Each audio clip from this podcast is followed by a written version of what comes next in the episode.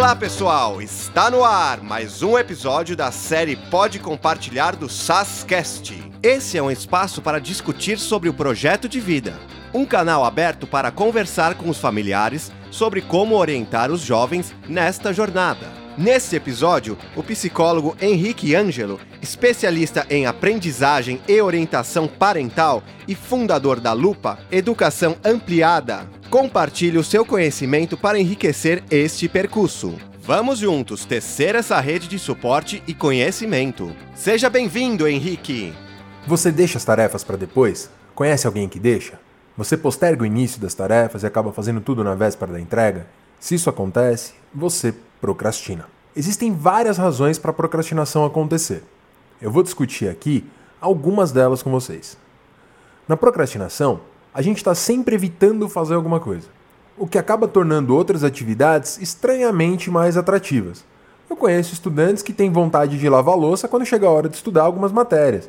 Outros resolvem arrumar o quarto, outros têm vontade de jogar videogame. O fato é que não importa como a gente procrastina. Enquanto a gente está evitando fazer uma tarefa, é muito provável que não estejamos de fato aproveitando aquilo que a gente está fazendo. É como se ficasse sempre uma nuvem em cima de nós lembrando das tarefas que a gente tem que realizar. Quanto mais atrativas as coisas que a gente tem por perto, maior a probabilidade da gente procrastinar. Se a gente tiver muitas coisas atrativas no momento do estudo, a probabilidade acaba sendo muito alta. A gente pode dizer que essas coisas atrativas são uma espécie de armadilha, que acaba atraindo a gente para o nosso próprio fracasso em começar o estudo. As pessoas que recebem título de impulsivas, em geral, tendem a ser mais atraídas pelos prazeres imediatos.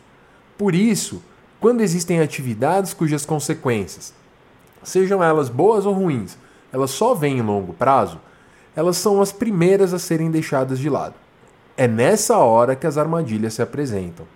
Se a gente evita uma situação ruim, coisas aparentemente prazerosas podem se tornar mais atrativas se a gente tem uma atividade cujos benefícios vão se dar somente num futuro muito distante, e essa distância pode variar de um, dois dias até anos, a depender da pessoa. Essa noção de tempo é muito particular. E quando a gente tem alguma coisa que é muito atrasada, a gente também tende a cair nessas armadilhas. Outra situação que a gente normalmente evita fazer atividades é quando aquela atividade que a gente está pode levar a consequências que são muito, muito, muito importantes. Por exemplo, uma pessoa pode procrastinar fazer um exame com medo dela estar tá doente. A mesma coisa pode acontecer com o estudante. Procrastinar o estudo com medo de ter um resultado ruim em uma prova que é muito importante. O medo do futuro é uma das principais razões para as pessoas procrastinarem.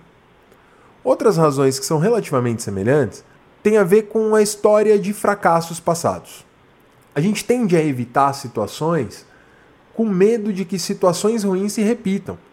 Se uma pessoa recebeu muitas críticas acerca dos resultados da escola ou até acerca da forma como estuda, talvez ela seja mais propensa a procrastinar. Além do tempo e da importância das atividades, o esforço requerido nas atividades também é relevante.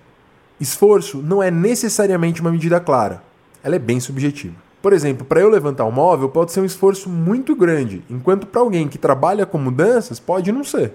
Normalmente, esforço não tem relação com a extensão da tarefa. Algumas pessoas podem preferir ler um livro todo a resolver uma equação de matemática, enquanto outras pessoas podem preferir resolver listas extensas de exercícios de cálculo do que ler uma página. O esforço é uma dimensão subjetiva que, inclusive, pode variar de momento para momento. Tem momentos em que pode ser um esforço muito grande levantar do sofá para pegar o controle remoto. Tem momentos em que levantar do sofá para fazer qualquer outra coisa pode ser muito fácil. Mas o esforço depende do quanto a gente é valorizado. Eu vou fazer um pequeno experimento mental com vocês. Imagina que você tem nas suas mãos uma nota de dois reais e ela acaba voando para baixo de um armário que é muito, muito pesado. Mas muito pesado mesmo. Você levantaria esse armário? Tá, e se você tivesse um cheque de 50 mil reais em mãos e ele voasse para debaixo desse mesmo armário? Você levantaria esse armário agora? Teve alguma diferença na sua motivação para mover o armário? É muito provável que você tenha se sentido mais propenso ou mais propensa a levantar o armário quando você tinha o um cheque de 50 mil embaixo desse armário, do que quando você tinha só a nota de dois reais. Inclusive, é provável que no primeiro exemplo, com a nota de dois reais, se alguém cobrasse você pegar a nota, surgisse uma vontade de organizar coisas da sala onde está o armário, mover outros móveis, por exemplo. Ao arrumar a sala, é como se a pessoa estivesse compensando a falta de vontade de levantar o armário. A bagunça na sala ela acaba se tornando uma armadilha imediata que acaba desviando o foco daquela pessoa da tarefa que ela deveria fazer. No segundo exemplo, o exemplo do cheque, é muito provável que nem fosse necessário que houvesse outra pessoa cobrando. É o mesmo princípio da procrastinação. As pessoas que procrastinam evitam ao máximo fazer alguma coisa cujo benefício imediato é muito pequeno. Se o benefício fosse maior, seria muito mais provável que a pessoa começasse uma atividade imediatamente. Então, a procrastinação está sempre relacionada com essa relação entre as armadilhas imediatas e alguma consequência de longo prazo. Mas o problema da procrastinação vem dos sentimentos que a gente tem enquanto a gente procrastina e depois que a gente procrastina. Normalmente esse sentimento é a culpa. Mas a culpa, ao contrário do que as pessoas imaginam, não funciona para motivar as pessoas a mudar. É bem comum a gente perceber pessoas que permanecem mantendo os mesmos padrões de procrastinação mesmo reconhecendo que aquilo causa problemas na vida dela e das pessoas com quem ela convive. Normalmente, os procrastinadores eles sentem que não têm as rédeas da própria vida nas mãos. Essa sensação de falta de controle tem um impacto direto sobre a autoestima de quem procrastina com frequência.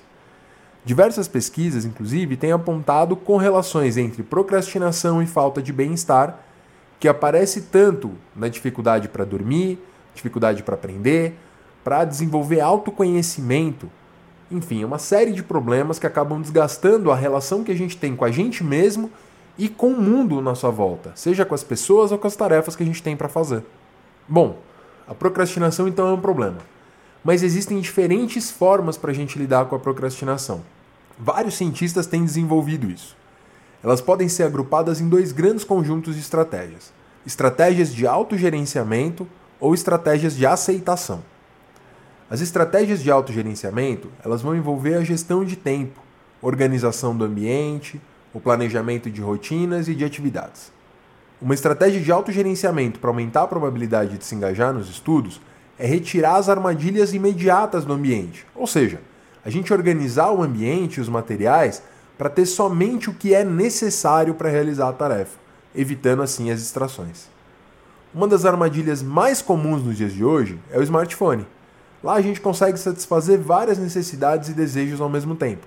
Conversar com amigos, navegar nas redes sociais, jogar, comprar, pedir comida e muitas outras atividades que podem acabar se tornando armadilhas em algum momento. Uma dica interessante é deixar o celular longe do ambiente em que se vai estudar. A gente acessar ele só quando a gente faz uma pausa ou quando a gente termina de estudar. Inclusive, esse é um jeito bem interessante para a gente manter a nossa motivação enquanto a gente estuda. Nesse mesmo conjunto, então, as estratégias de gestão de tempo.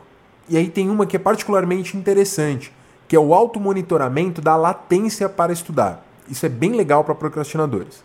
O que é a latência? É o tempo entre o horário que foi programado iniciar o estudo e o horário que se inicia o estudo efetivamente. Por exemplo, se uma pessoa programou estudar às 15 horas, mas ela iniciou somente 15 e 30, ela iniciou com 30 minutos de atraso. E ela registrar isso todos os dias pode começar a fazer com que esse atraso vá diminuindo. Só o automonitoramento já pode ser suficiente para reduzir a procrastinação, mas a gente tem que tomar cuidado porque o efeito do automonitoramento ele costuma ser mais transitório, ele não dura muito tempo. Então a gente precisa sempre pensar em estratégias adicionais para isso. Uma outra estratégia interessante é encadear uma atividade na outra. Isso pode fazer com que a gente fique mais engajado em todas essas atividades. Porque muitas vezes o tempo de descanso pode ser o momento em que a procrastinação ganha mais força.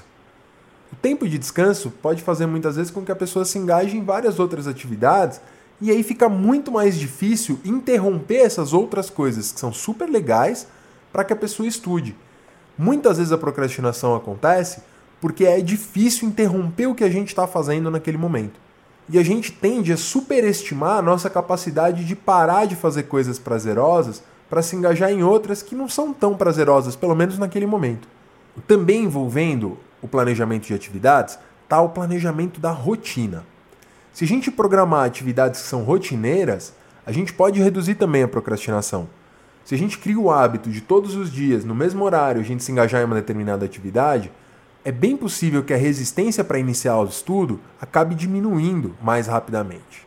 Uma outra forma interessante de autogerenciamento é pedir alguém para te lembrar ou para te cobrar de iniciar uma atividade. O autogerenciamento é a pessoa chegar e falar para outra: "Eu preciso de ajuda para eu iniciar a tarefa. Por favor, você pode me cobrar?" Esse momento é o momento em que a pessoa está se autogerenciando para que ela consiga se engajar na tarefa. É muito importante que esse compromisso com outra pessoa seja uma escolha da pessoa que procrastina. Caso contrário, a própria relação pode acabar se desgastando, além de não ser efetivo cobrar alguém que já está procrastinando. Acaba só aumentando mais a procrastinação. Além das estratégias focadas no autogerenciamento, estão as estratégias focadas em aceitação. Existem pesquisas que apontam que pessoas que se perdoam por procrastinações passadas tendem a procrastinar menos, inclusive, do que as pessoas que aprendem estratégias de autogerenciamento. Ou seja, a aceitação ela é bem importante. Mas aceitar não significa entrar de cabeça na procrastinação e deixar todas as tarefas de lado. Mas sim aceitar que o que motiva um procrastinador é justamente a adrenalina de fazer as coisas na última hora. A grande questão aí é escolher como a gente vai procrastinar. Escolher como procrastinar é uma das formas mais interessantes de concluir as atividades. A gente pode procrastinar assistindo televisão ou adiantando outra tarefa que não é super urgente. E isso é chamado de procrastinação estruturada. O filósofo John Perry escreveu um livro inteiro sobre essa forma de lidar com a procrastinação. Esse livro se chama A Arte de Procrastinar como realizar tarefas deixando-as para depois. Ele discute como utilizar a procrastinação estruturada para fazer as atividades. Segundo ele, um dos principais erros das pessoas que procrastinam com frequência é tentar remover atividades da sua agenda. Isso pode acabar destruindo a motivação da pessoa e só aumentar a procrastinação, porque as poucas tarefas que ela vai ter para fazer vão ser, por definição, as tarefas mais importantes. E se a pessoa tem uma história de procrastinação, ela vai tender a evitar essas poucas tarefas. E ela vai acabar evitando essas tarefas não fazendo nada. Quando a gente está diante de tarefas muito importantes, é comum que outras coisas se tornem mais atrativas. E isso vale para outras atividades. Se está muito difícil escrever uma redação, por exemplo, um estudante pode adiantar a lição de casa que é somente para a semana seguinte. Com isso, ele vai adiantar as atividades da semana seguinte e, consequentemente, vai ter menos atividades nas quais ele vai poder procrastinar. A qualidade de vida desse estudante melhora, ainda que algumas vezes acabe batendo o desespero de entregar na última hora. Mas o segredo da procrastinação estruturada é a gente justamente escolher como procrastinar produtivamente. Era isso, pessoal. Espero que vocês tenham gostado do episódio de hoje. No próximo Pode Compartilhar, eu vou discutir com vocês tomada de decisão um tema que é tão importante na escolha profissional quanto nas escolhas que a gente faz ao longo da vida. Não percam! Até a próxima! Convidamos você para seguir o nosso canal e acompanhar os próximos podcasts. Um abraço e até mais!